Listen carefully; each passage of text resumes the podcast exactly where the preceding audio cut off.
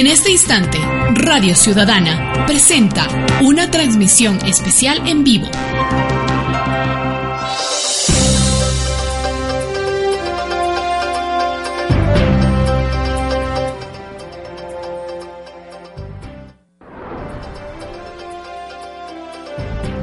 Queridos compatriotas, tal y como anuncié el día de hoy, cumpliendo con los requisitos que establece la Constitución y la ley, he enviado a la Corte Constitucional siete preguntas para que ustedes se pronuncien sobre ellas en la consulta popular.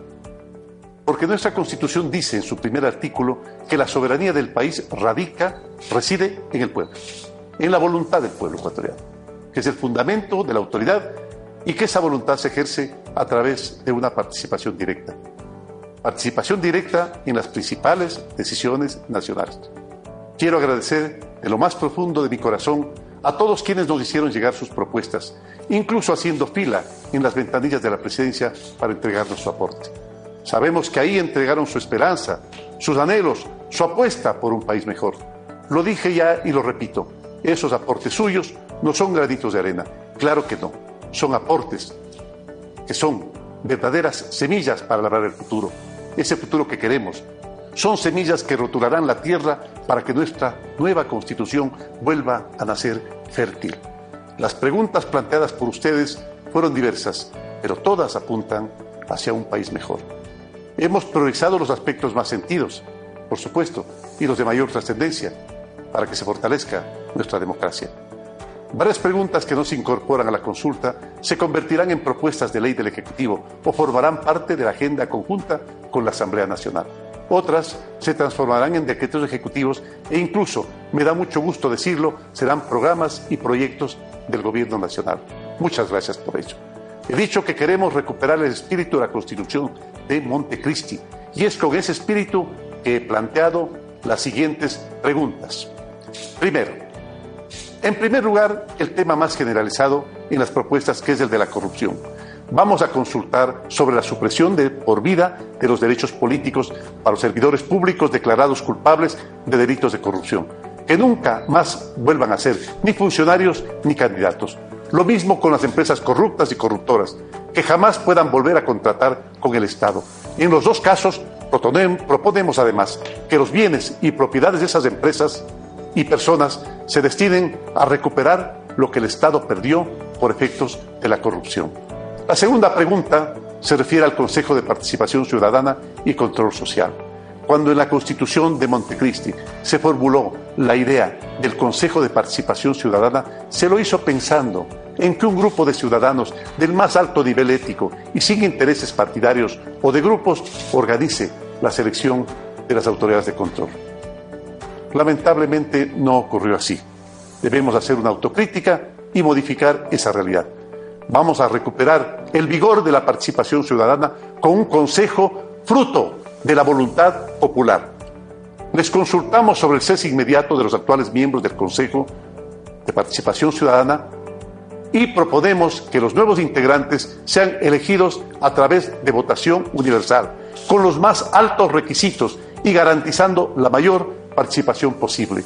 Mientras esto ocurre, se establecerá un Consejo de Participación transitorio encargado de la evaluación de las autoridades existentes y los concursos en marcha. La tercera pregunta se refiere a la reelección indefinida. En regímenes presidencialistas como el nuestro y con gran poder tanto del gobierno central como de los locales, la posible reelección indefinida debilita la democracia y muchas veces resta eficiencia a la gestión pública. Todo, absolutamente todo, en este caso, se pone en función de la perpetuación de una persona, ni siquiera de un proyecto, ni siquiera del futuro del país. Creo que la alternabilidad amplía los derechos de participación, fortalece la rendición de cuentas y garantiza la democracia. Con ciudadanos, la reelección indefinida nunca hizo parte ni del espíritu ni de la letra de Montecristi. Nunca estuvo la reelección indefinida en la Constitución que aprobamos. Por estas razones, la tercera pregunta de la consulta es dejar sin efecto la enmienda que permite la reelección indefinida. Queremos recuperar el espíritu participativo que nos daba la Carta Magna de Montecristi. Con respecto a la cuarta pregunta, ecuatorianos, somos conscientes, por supuesto, de la necesidad de redistribuir la ganancia, que se logra en un predio por la inversión pública. Y estamos convencidos de que hay que combatir la especulación de suelo.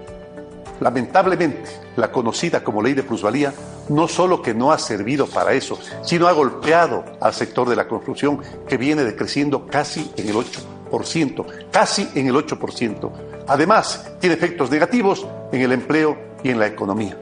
Por ello, con el propósito de dinamizar la generación de empleo y todos los encadenamientos de la construcción, consultaremos sobre la eliminación de la denominada ley de plusvalía que está en vigencia. Posteriormente, trabajaremos sobre propuestas para combatir la especulación e impulsar el sector de la construcción. Con respecto a la quinta pregunta, compatriotas, no podía faltar el tema de cuidar nuestra casa común. Como presidente nacido en el corazón de la Amazonía, a solo unos pasos de Diasuní, tengo la obligación y el compromiso de defender ese espacio único y megadiverso, que es además el techo y el cobijo para varios pueblos y nacionalidades indígenas. Así también lo manifesté cuando era vicepresidente. He escuchado el pedido de cientos de organizaciones ambientales y sociales que piden la protección del Yasuní. Buscamos conservar la biodiversidad y el Parque Nacional Yasuní. Es deber del Estado garantizar los derechos humanos de todos los ecuatorianos y ecuatorianas sin excepción. Por eso he decidido incluir una pregunta sobre la ampliación en 50.000 hectáreas, óigase bien, 50.000 hectáreas de la zona intangible del Yasuní y la reducción a la tercera parte de área de explotación petrolera de ITT, la tercera parte, la tercera parte. Sobre el mismo tema versa la sexta pregunta.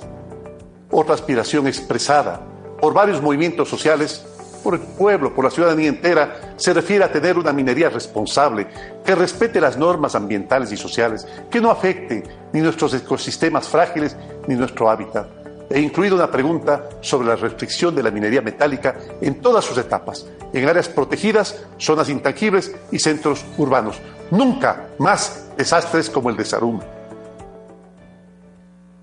Para la pregunta 7, finalmente, y pensando en nuestros niños y niñas, tan expuestos a la crueldad del abuso sexual. Estoy proponiendo que los crímenes sexuales contra niños, niñas y adolescentes no prescriban nunca. ¿Por qué esta pregunta? Porque esos crímenes, sobre todo cuando se cometen contra la niñez, encuentran impunidad por el silencio y el temor, por la indefensión de los niños, que, amenazados por el criminal, no denuncian ni cuentan el horror que están viviendo. Delitos así no pueden compararse con ningún otro Estamos hablando de la integridad y la dignidad de los niños del Ecuador, de darles la mayor protección y reconocer su interés superior, como dice, como dice, como reza la Constitución de Montecristi. Queridos y queridas compatriotas, una vez que la Corte Constitucional califique las preguntas, que esperamos sea lo más pronto posible, el Consejo Nacional Electoral deberá convocar al proceso y cada uno de ustedes podrá elegir con total libertad insisto, con total libertad. La consulta es a favor del país, a favor de ustedes y de nuestros hijos. Estos cambios nos darán herramientas poderosas para enfrentar la corrupción, para fortalecer la democracia, para reactivar el empleo y la economía, para cuidar de nuestros niños, para proteger mejor la naturaleza de la que somos parte y vigorizar también nuestra mayor riqueza, que es la diversidad. La soberanía, recordemos, radica en el pueblo. Nosotros solo somos mandatarios. Nada más importante en nuestra gestión que consultar a cada uno de ustedes. Nuestra revolución es democrática. No hay dueños, no hay propietarios. Los dueños de esta revolución son ustedes, somos todos, madres, padres, hijos, estudiantes, servidores, campesinos, indígenas, montubios, afrodescendientes, maestros, científicos, técnicos, artesanos, artistas, soldados y policías de la patria. Todos somos todos. Esta transformación no la puedo hacer solo. Óigaseme bien, no la puedo hacer solo. Necesito de todos ustedes. Todos somos corresponsables. Nada para ustedes, lo dije, sin ustedes. Todo con ustedes. Una excelente semana. Esto fue una transmisión en vivo de Radio Ciudadana. Continuamos con nuestra programación habitual.